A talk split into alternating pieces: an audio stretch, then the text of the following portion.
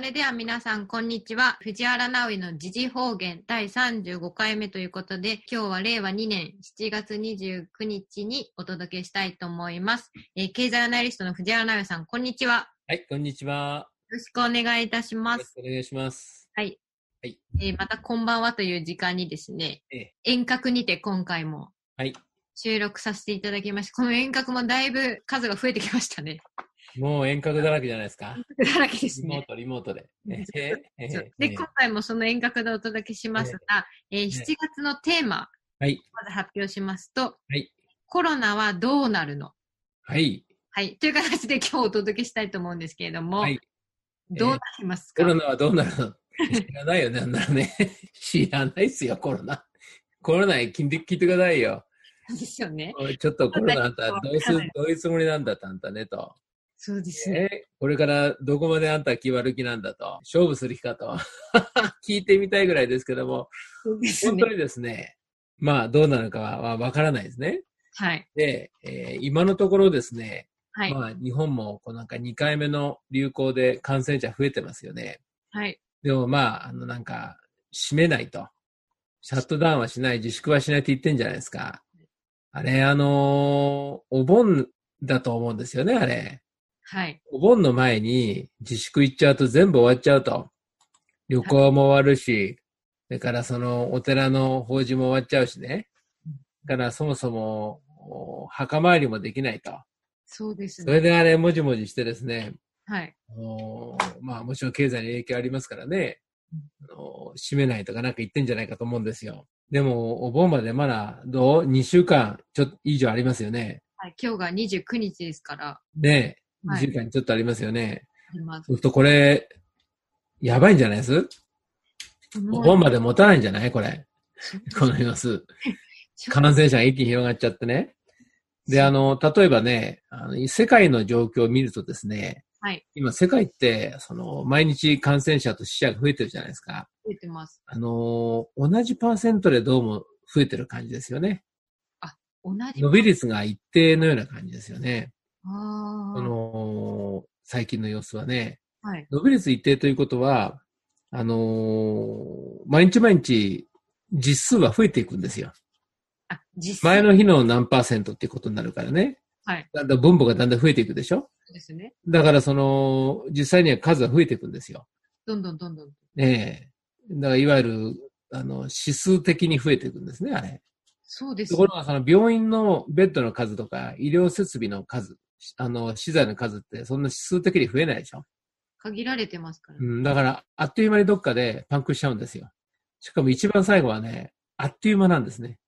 一日二日で最後のところはパンクする可能性もあるんですね、あれ。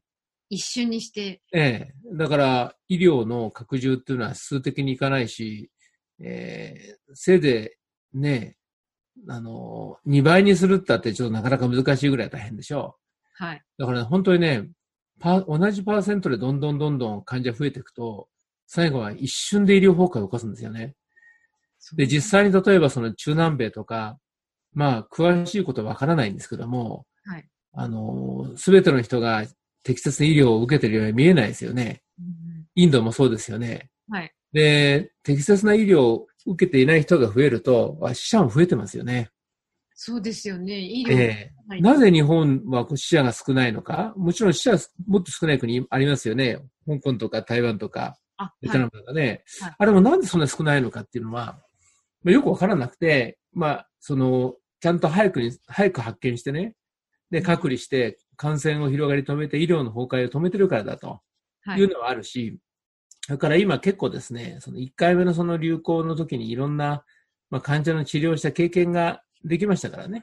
あ、こ経れ験をまで、踏まえてですね、まあ、2回目は適切にその治療してるという部分もあるようですよ。治療薬って称するものが10いくつあるでしょう。はいあれを、まあ、どんな状況でどれ飲ませればいいとかっていう、その経験則も大体分かってるっていうのでね。はい。だから、その、前に比べれば治療もですね、まあ、かなり、えー本格的にできるようになったようで、まあ、これ、れはその死者を下げてる要因の一つのようですよ。なるほど。で、も、なんか本当にですね、えーイランなんか見るとね、はい感染者は伸びてないのに、死者がどんどん増えてるんですよ。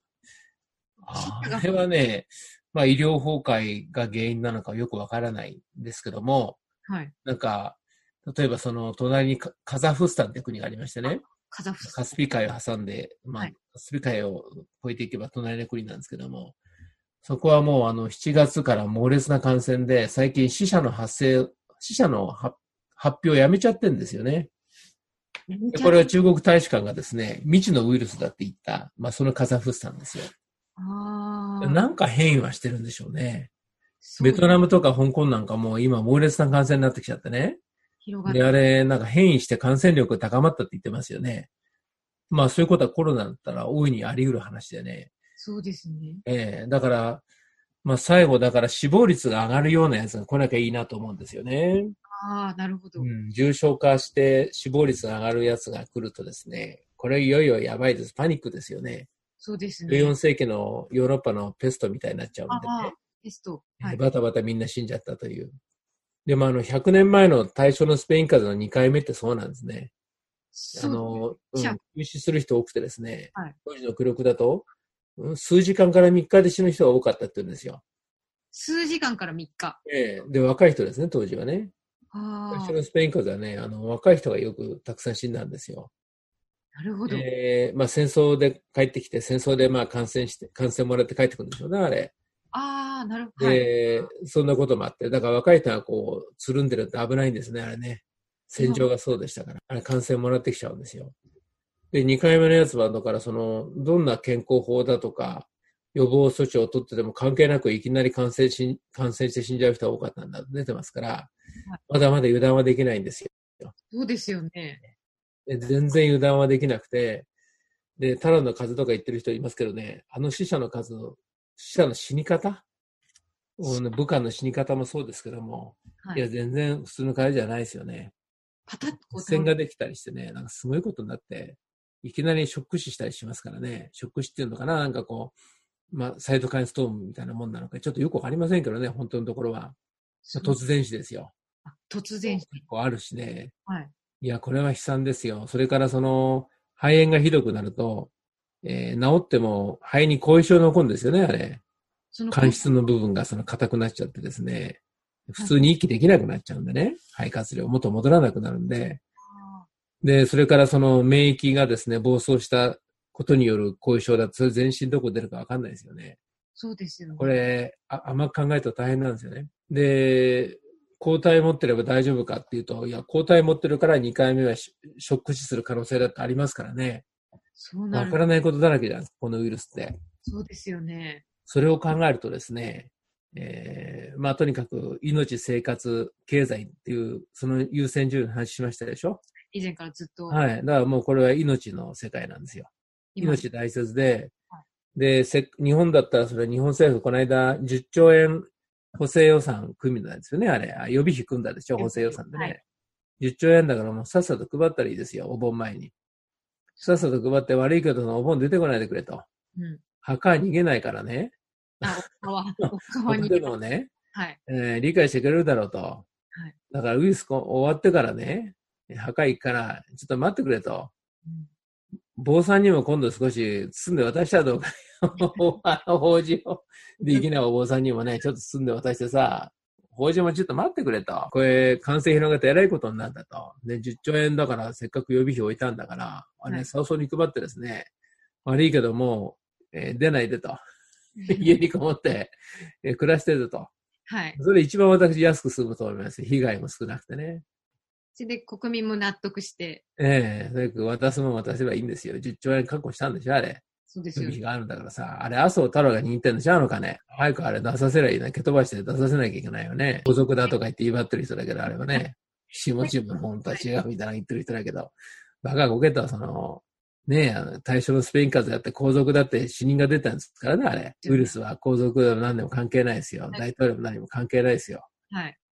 まあ、それはともかくですね、まあ、そうでもしないと、これは収まりつかないでしょうね。でも、アメリカはなんかですね、こう、毎日グラフ見てるんですけども、明らかに2回目の感染のピークが過ぎたように見えるんですね、あれ。うーん。でも、他がすごいから、3回目あるかもしれませんよね。1回目もすごかったところは2回目はね、そうでもないと。で、え1回目大したことないところは2回目がすごいっていう様子が、まあ、今回もよく見えるんですね、あれ。アメリカは州によって本当にあれですもんね。州によって全然違いますから。はい。そうですね。こう、だから波行性って言いますと、ちょっとズレを持ってなんか、感染の波が進行してる感じしますよね。箱あと日本なんかもほら、今、今頃になって感染者の数が1回目を超えてるでしょ、急速にね。はい。これ猛烈になる可能性ありますよね。そうえ世界見るとそういう国あるんですよ。1回目大したことはない、2回目で猛烈って言ってですね。はいえイラクなんかそうでしょ。あ、イラク。えイラクなんかそんな感じですよね。えっとイスラエルなんかも2回目結構今感染者多いよね。うーんまあね、甘く考えたら偉いことになりますよ。そうとでにすかくね、キャッシュ渡して皆さん出てこないでくれと。はい。えー、で、後のことは、まあ、後なんで家でゆっくり考えておいてくれとじっくりと。いうのが一番でしょうね。でももう、なんていうかな、そういう理性的な話ができる連中なのかどうかは私非常に疑わしいですね。例えばアメリカなんかだとね、はい6月20日でしたっけね、なんか、あのテキサスでものすごいその抗議集会やったんですね。黒人の人が多いはいありました。どうもあれがですね、感染爆発の一つの原因だったみたいで、あれから2、3週間してテキサス州ものすごい感染者になっちゃっすて、ごい増えましたよね。そうそうそれが次々とさ、感染を生んで今に至ってますよね。はいうん。だからね、日本もね、ああいうバカ騒ぎやるとね、えらいことになるんですわ。そうです。お盆もだからやめた方がいいんですよ、これ。家にいたらいいんですよ。そうです、ね。仏はね、あの、別にあの、運賃たらだからね、どこでもいてくれますよ。そうですおね。墓もね、ちょっと待ってくれと。そうです ね。あのそうあです。前にもね、3ヶ月から半年待っといてくれと、うん、仏にお願いしてですね、お寺さんもね、ちょっと、政府金渡しちゃってさ、ねえ、でちょっと、伏せないけど、夏越してくれと、はい。いうね、一番俺は、あの、確実ないい方法だと思いますけどね。でも同時にね、コロナ明けってコロナ前とは全然変わってくるってことですよ。日々、あはい。時代は前に進んでいくってことですね。そうですよもね。うなんかアメリカなんかもうほとんど騒乱状態になっちゃなっちゃってるんじゃないですか。騒あ乱ち。こちの大都市が。はいはい。騒乱状態で、あれ、大統領選挙まで終わらないし、大統領選挙終わるともっとひどいんじゃないあれ。 秋ですね。秋の大統領選挙。まあ多分トランプ勝つんでしょうけども、どっち勝ったって多分収まらないですよね、あれね。そうですね。収まることはないですもん。収まらないですよね。そうですよね。でも結局、ひどくなればなるほど、それは米軍だってドルだって戻ってきますよ。ドルはお大安売りになるし、もうドルずいぶん安くなってきたでしょう。はいで、米軍だって国内の治安維持にでも回さなくなり、回さなきゃなり、なくなりますよね、あれ。国内の治安がね、ええそもそも米軍だって今コロナまみれなんだから。沖縄なんかかわいそうですよ、あれ。そうですフ よ。ェンス、フェンス一つですよ。マスク、マスクしちゃえな ら、まあなんか、このフェンニューススで置いちゃったりじゃない、米軍基地なんかさ。大体まだ封鎖してないさ、米軍基地。出入りしてますよ、あれ。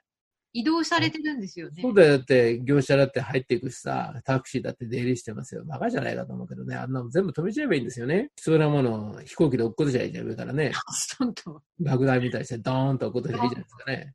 ありますよね。あの、急、あの、災害の時とかは。 そうだよ、上から落っことしちゃいいわけですよ。何も中入ることないじゃないですか。そうですね。で、基地で働いてる人も金渡してい行かないでくれと。タクシーもちっと金渡して中行かないでくれと。でも閉めちゃえばいいわけですよね、あれ。そうですあーよね。もうそれぐらいなぜしないのかと思いますがね。まあ島なんか、いますもんね、藤原先え生。えまあ何かにつけて、安倍内閣って何一つ今までまともにできたことないでしょ。それが今回、私やってる人見て分かったんだよね、あれ。半年ぐらい経って誰がやってるかこう大体顔ぶれ見てくるとね、今までのそういう人は何やってるか見ると全部わかるんですよ。一つも成就するものない人たちがやってますよ、あれ。だから吹き溜まりみたいな連中が最初からやってるんです、あれね。吹き溜めの連中が自分の金欲しくてやってるんです、あれね。もう全部だから利権の振り分けでしょう。だから要するに、こう安倍内閣ったら本当今までの全くもうなんていうかどうにもならない人たちが吹き溜まりで集まってなんかやってるから、やっぱり一つも成就しないんだよね。今回のコロナでもそれはよくわかりますよね。ですで役人もだからそういうのばっかり今、最後残ったわけですよね。まあ、それはともかくですね。まあ、だからどうしようもないんだけども、はいまあ、いずれにしろ、その沖縄の人たちも、ね、そんな、まあ、出入りしちゃってない基地なんかですね、はい危なくてしょうがないですよ。だから出ないのが一番ですよ。そうですね近。づかないことが一番ですよね。藤原先生、島で感染は大変だって、マイク、ずーっと前からおっしゃってましたもん。そうですよ。あれ確か与論島で感染者が出て、まあ、宮古島でも感染者出たでしょあう。大変なんだから、例えばですね、隔離病棟が3床しかないと。あ。はい。で、感染者5人出たと。もう大変ですよ。じゃあどうやって運びますかって話ですよ。そうですよね。で、その、どういう手段で運びますかって話ですよ。はい。天気も悪いと、台風も来ちゃったと。運べないじゃないですか。飛べないですからね。飛べないですよ。えそーう船だって出せないですよ。出せないですしね。で、下手すりゃね、えー島って、そのみんなで結構、あの、集落密集してることありますから、はい気がつかないと感染広げちゃうことあるでしょうーん。う。集団感染したら大変ですよね。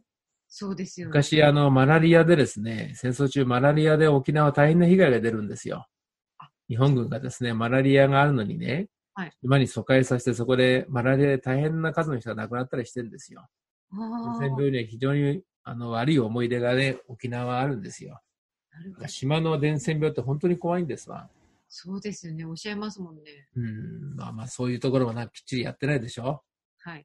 で、中国は中国であの洪水もそうだし、あとまあアメリカに完全にアメリカだけじゃないヨーロッパ、それからオセアニア諸国に縁切られちゃいましたよね。はい。もうアウトですよ、あれね。昔の文化大革命の閉鎖中国に戻るしかないよな。あ、これからですか、えー閉鎖中国ったらそれはなかなかすごいもんですよ。人民服着てで すね、あのーほとんど土煙の中でみんな暮らすようになんですよ。今の中国人のあの、ちょっと西洋風のライフスタイルは全部捨てなきゃいけませんわ。うん全然違うことですもんね。えー60年前の世界に逆戻りですよ、中国人も。なるほど。ああー、私はできないと思うよ。60年前の世界に10年前逆の戻世りす界るか、中国共産党をひっくり返して、はい香港人や台湾人みたいにね、普通の中国人として世界で暮らしていくか。それは後者を選ぶわな。ですよね。まあ、毛沢東の時代のあの貧困ってのはすごかったわけですから。文化大革命なんてもっと悲惨でしたから。そうでで、すもう、それしか道ないんですね。このまま共産党をやっていくと。このまま行ってしまう。ええもうそれしかないですから、まあもうかなりそうなり始めてんだけど、だから今の洒落た服はみんな脱いで、はい。あの、人民服を着ると、緑色のね、ああの、ちょっとあの、水ぼこりの中で暮らすと。それはもうできないんじゃないの今の中国人にはね。で、インドは感染が止まらないでしょう。まあ、とにかくなんかすごいんじゃないですかね。今のこれから先の様子見るとね。でもまあ、とにかくね、ウイルスって終わるときは終わるんですわ。はい。あれはね、本当ウイルスは不思議ですよね。消えるとき一瞬で消えますんで。おっしゃいましたコロナね。はい。コロナ後はもうやっぱり、ルール言ってるようなロハスな時代だしね。はい。人間性重視の時代だし、それはすっかりこう、今までのなんか欲得の赤が流されたような感じなんじゃないですか。赤が。